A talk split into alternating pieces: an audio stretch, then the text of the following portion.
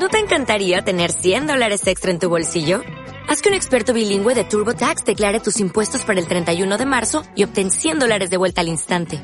Porque no importa cuáles hayan sido tus logros del año pasado, TurboTax hace que cuenten. Obtén 100 dólares de vuelta y tus impuestos con 100% de precisión. Solo con Intuit TurboTax. Debes declarar para el 31 de marzo. Crédito solo aplicable al costo de la presentación federal con TurboTax Full Service. Oferta sujeta a cambios o cancelación en cualquier momento. Muy buenas a todos, soy Rubén Espinosa y esto es Hijos de la Resistencia, el podcast, un programa en el que ahondamos en este tipo de deportes y en el que abrimos las puertas a que deportistas, entrenadores e investigadores nos aporten todo lo que saben para que entrenemos más y mejor.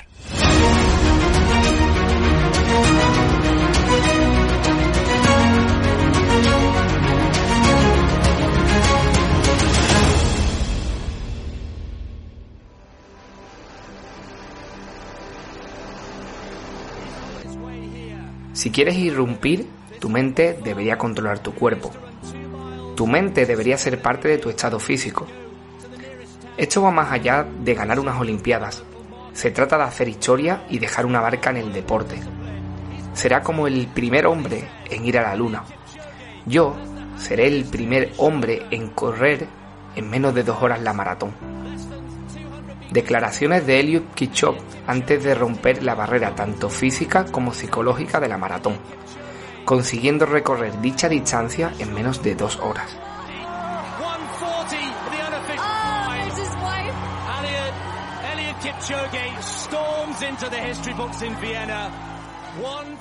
Mi nombre es José Antonio Infantes Gago. Soy graduado en psicología y estudiante de ciencias de la actividad física y el deporte. He querido comenzar destacando estas tres afirmaciones de Eliot porque recogen a la perfección mi misión aquí. Me gustaría enseñarte a entender y dominar la psicología para que ésta no limite tus entrenamientos, competiciones o simplemente para que disfrutes mucho más del deporte que practicas. No es mente y por otro lado cuerpo. Ambas son una realidad única e indivisible qué daño hizo Descartes separando la mente del cuerpo. La psicología debería formar parte de tus entrenamientos. No solo quiero contártelo, sino también demostrártelo. Mi objetivo se verá conseguido cuando tú consigas tu cometido. Cuando me digas, hey infantes, aplicando lo que he escuchado en tus podcasts, he conseguido gestionar mis entrenamientos y esos momentos previos a la competición que tanto me limitaban e interferían en mis resultados. Por último, y no menos importante, me gustaría ser como Elliot, ese hombre que hace algo por primera vez. Muchos atletas han acabado una maratón y otros incluso se han acercado a las dos horas, pero él es el único que ha conseguido bajar de las dos horas.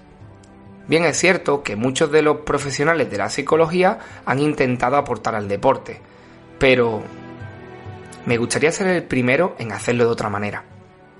Mi manera y mis formas de entender la psicología es lo que quiero desarrollar en este podcast. ¿O acaso no hemos venido a dejar huella? Ojo, quiero dejar clarísimo que no voy a entrar en la legalidad de lo conseguido por Elliot. Para eso ya está la Federación Internacional de Atletismo. Independientemente de tu opinión y de los méritos que quieras atribuirle a Kichop por la hazaña conseguida, al margen de la tecnología utilizada y la zapatilla que calzaba, me gustaría que hoy se le reconociera algo, tanto a él como a su equipo, que a mi parecer resulta casi indiscutible. Añado lo del casi por si luego ah, queremos abrir un debate sobre esto. Lo que os voy a comentar me parece digno de admirar, aprender y sobre todo entrenar. ¿Qué aspectos psicológicos llevaron a Elliot a hacer historia? Comenzamos con el análisis psicológico de lo sucedido en este día, de Monza a Viena. El motivo de no volver a intentarlo en el circuito de Fórmula 1 y trasladarse hasta Viena no fue solo por buscar una mayor vegetación y por ello una mejor oxigenación, sino que también, y aquí viene lo interesante, Ineos quería que esta vez Elliot sintiera esto. Así es, la asistencia de público se hizo posible en Viena para que pudieran arropar al maratoniano. Monza fue lo más parecido a un laboratorio científico en este sentido. Las vueltas en el circuito de Monza las fue completando en solitario, sin público, sin ánimos. Quitaron algo que es esencia en las carreras, pero sobre todo, y no menos importante, le quitaron una herramienta psicológica, el contexto. Ese ambiente en el que el atleta queda envuelto, el cual repercute positiva o negativamente en el rendimiento. Por ello, esta vez se hizo especial hincapié en traer tanto público a la zona. Incluso se repartieron elementos de animación, como esos tubos de plástico con los que los espectadores podían golpear las vallas y con los que lanzaban sus ánimos. Los espectadores ayudarán, afirmaba Elliot a escasas horas de la gran cita. El empoderamiento a Elliot que la marca Ineos llevó a cabo fue también un factor a tener en cuenta, Eslogans como el de Corro para hacer historia en su campaña de marketing, el equipo de liebres formados por atletas de talla internacional e incluso incentivos económicos de la marca si lograba romper las dos horas. Hecho que os he comentado podía ser un arma de doble filo. Cualquier atleta no sería capaz de soportar tantísima presión y expectación mediática. Por eso he querido destacar este hecho como una buena gestión psicológica por parte de Kipchop. Uno de los aspectos que a nivel psicológico destaco de este día fue la manera que se redujo la incertidumbre de Elliot durante la competición. Nosotros y nosotras con frecuencia nos solemos preguntar, ¿qué ocurrirá si llueve o hace frío en el día de la competición? ¿Cómo estará el terreno donde se realizará la prueba? ¿Seré capaz de gestionar una rápida salida de carrera sin dejarme influenciar por esta? ¿Cómo gestionaré los síntomas de, de fallecimiento ante la posible aparición de estos? que no se me olvide comer. Y cuidado con los ritmos. Hay que cumplir los parciales de carreras establecidos. Hey, te voy a contar algo sobre mí que poca gente sabe. Cuando preparaba el Ironman de Vitoria, tres semanas antes de la prueba, hice un entrenamiento que para mí era como un test. Tenía que hacer tres horas y media de bici y 70 minutos de carrera progresivos. El tema es que lo gestioné fatal la verdad. Recuerdo que estuve toda esa semana nervioso por ese entrenamiento, toda, toda la semana pensando, Dios mío, que llega ya el domingo, con ansiedad, con miedo, ¿por qué no decirlo? Con estrés. Bueno, el tema es que la presión me superó y el día del entrenamiento efectivamente lo, lo terminé pagando. Estuve a punto de bajarme de la bici a las dos horas y una vez que me puse a correr, mm, lo hice, bueno, pues a duras penas y sufriendo muchísimo, tanto física como mentalmente. Al día siguiente, muy preocupado, bueno, logré ponerme en contacto con un psicólogo deportivo que se llama José Antonio Infantes y que según me decían me podía ayudar. Reconozco que fui bastante escéptico, sobre todo hasta el momento en el que por fin conseguí ponerme en sus manos. Pero durante esas tres semanas, Infantes me dio las herramientas que necesitaba para afrontar la prueba, para afrontar el Ironman, como finalmente logré hacerlo, superando mis expectativas de rendimiento con creces. Algunas de esas herramientas son las que hemos decidido que vamos a compartir los dos contigo el próximo sábado y domingo 19 y 20 de diciembre. Vamos a hacer un seminario gratuito en el que vamos a hablar de psicología para corredores como nunca antes te la han contado y del que estoy convencido de que tanto si eres entrenador como si eres deportista, te vas a llevar muchísimo valor. ¿Cómo puedes conseguir una plaza? Muy fácil, simplemente tienes que ir al link que aparece en la descripción de este episodio o irte a nuestras cuentas de Instagram, tanto Rubén Espinosa PT como Hijos de la Resistencia barra oficial. Allí en la biografía encontrarás un link directo en el que podrás apuntarte al seminario. Esas tres semanas previas al Ironman, trabajando la parte mental, fueron para mí absolutamente transformadoras y quiero que tú también tengas la opción de mejorar en ese sentido. Si te parece bien, nos vemos en el seminario. En 1981, Parlevas clasifica las situaciones motrices según tres parámetros que son determinados por la incertidumbre. Esta podría ser respecto a la información proveniente del medio, la interacción con los compañeros y los adversarios. Es decir, la mayor o menor incertidumbre en una disciplina deportiva en cuestión quedaría definida por el terreno donde ésta se desarrolla, la relación con los compañeros y los adversarios, si estos existieran. Ahora bien, y aquí, si queréis, voy a mojarme con mi opinión acerca de lo ocurrido en este día. Lo que ahora os voy a, a desvelar a nivel psicológico me hace entender, ojito a esto que os voy a decir, o más bien comprender, digamos, que haya personas que resten méritos a la marca conseguida por Elliot y que por supuesto vean correcta la decisión de la IAF de no considerar la marca del maratoniano como un nuevo récord mundial. ¿Por qué digo esto? Recuerda ahora la definición de Parlevas. Incertidumbre procedente del medio, de los adversarios y de los compañeros. Pues bien, vamos a analizar estos y otros aspectos. Punto número uno. Respecto a los adversarios, Ineos obviamente decide ir a por este hito histórico en un evento organizado por ellos, y ojo a esto, sin adversarios. Por lo tanto, incertidumbre por lo que puedan hacer tus rivales, como por ejemplo ataques, cambios de ritmo, perturbar tu trazada, etc., quedaban reducidos a cero. La incertidumbre en este plano era inexistente. Punto número 2. Respecto a los compañeros, más de lo mismo. El equipo programó debidamente cada relevo. Cada libre sabía qué tramo debía de completar, qué rotaciones debía de hacer y qué ritmo debía de marcar. Elliot solo tenía que permanecer en el lugar que le correspondía dentro del pelotón. No tenía que dar ninguna orden ni preocuparse por nada. Por lo tanto, incertidumbre por los compañeros, cero. Inexistente también. Punto número 3. Ni una piedra en el asfalto. Una máquina barría el paso de Elliot a pocos segundos previos del paso del maratoniano por dicha zona. Una línea marcaba la trazada a seguir y reducían también con hecho la incertidumbre sobre el medio. Punto número 4. Fuera de los tres aspectos comentados por Parlevas, quiero añadir varias cosas más. Los habituallamientos eran móviles y programados. Cuando llegaba el momento, un vehículo en movimiento se acercaba al pelotón. Con esto reducían, por ejemplo, esa carga cognitiva que tenemos la mayoría al tener que recordar en qué momento y qué cantidad comer y beber. A todo esto se le sumaba un equipo de nutricionistas, médicos, fisios y otros profesionales de la salud acompañando cada zancada que Kitchop daba.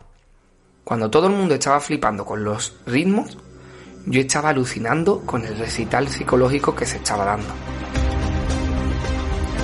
Ineos no solo consiguió crear el mejor de los ambientes a nivel fisiológico, sino que también creó la mejor de las atmósferas psicológicas que un atleta puede desear se redujo la incertidumbre al máximo, siendo esta prácticamente inexistente. Kichop solo tenía que preocuparse en correr, ni siquiera de mirar el reloj para saber a qué ritmo marchaba. Su única pregunta que le podía generar incertidumbre era la de ¿Seré capaz esta vez? Con esta pregunta enlazo la que quiero destacar como otra de las claves que a nivel psicológico hizo posible este hecho histórico. Y es que las expectativas de resultado influyen directamente en el rendimiento de cualquier disciplina deportiva. Bandura definía las expectativas de resultado como la confianza que una determinada conducta dé un determinado resultado una vez realizada. En el caso de Kipchoge, esto vendría a referirse a la confianza en poder correr al ritmo que le permitiera bajar la maratón de dos horas. En Monza no lo tenía claro, pero al verme tan cerca ese día, ahora sí me veo capaz. Yo seré el primer hombre en correr en menos de dos horas, voy a hacer historia, mencionaba el maratoniano. Fijaos cómo las expectativas de resultado en Monza no eran para nada similar a las de su intento en Viena. En Monza no lo tenía claro, decía. Otro aspecto a mencionar es el de la autoeficacia percibida. Elliot afirmaba lo siguiente. Me siento más preparado y más confiado. He corrido a esa velocidad, así que no tengo que preguntar cómo lo voy a hacer. Brutal. Coge lápiz y papel porque vamos a resumir todos esos puntos que podemos extraer de este análisis a Kitchop para que así puedas ponerlo en práctica.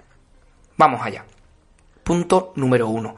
Somos seres sociales y si sabemos aprovechar el calor del público, podríamos utilizar los ánimos como una arma más en determinados momentos de la carrera. Punto número 2.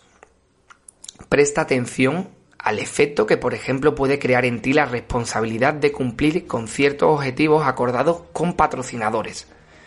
No todo el mundo es capaz de soportar la presión mediática que, por ejemplo, Nike puso en Elliot. ¿Se hubieran vendido tantas zapatillas Vaporfly si no hubiera conseguido esto? ¿Cómo gestionarías tal responsabilidad? Punto número 3. Reduce cualquier aspecto que pueda generarte incertidumbre en carrera.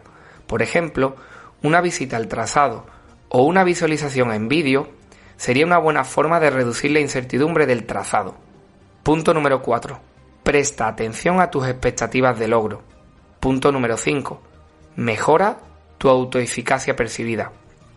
¿Te ha gustado esta sección? Me gustaría saber tu opinión. Tengo la intención de someter a análisis psicológicos tanto a diferentes deportistas como a diferentes acontecimientos históricos del deporte. ¿Qué te parece la idea? Y ahora que tengo tu atención, me gustaría compartirte una experiencia, una conversación que tuve con, Rubén Espinosa, donde le propuse el llevar a cabo una idea que llevo muchísimo tiempo queriendo desarrollar. A Rubén le pareció genial y por eso voy aquí a comentártela.